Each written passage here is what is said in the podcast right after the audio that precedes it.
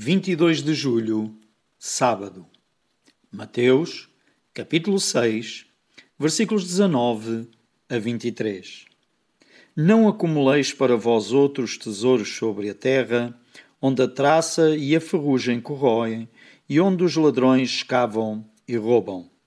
Mas ajuntai para vós outros tesouros no céu, onde traça nem ferrugem corrói, e onde ladrões não escavam nem roubam.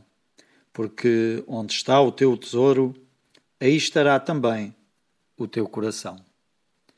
Jesus continua a ensinar o povo com instruções preciosas para a vida diária.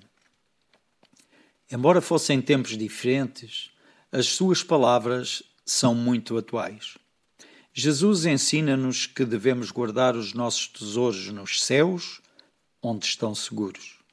Estes tesouros não são as riquezas deste mundo, bens ou dinheiro, mas as bênçãos inestimáveis que o Senhor nos concede para realizarmos boas obras.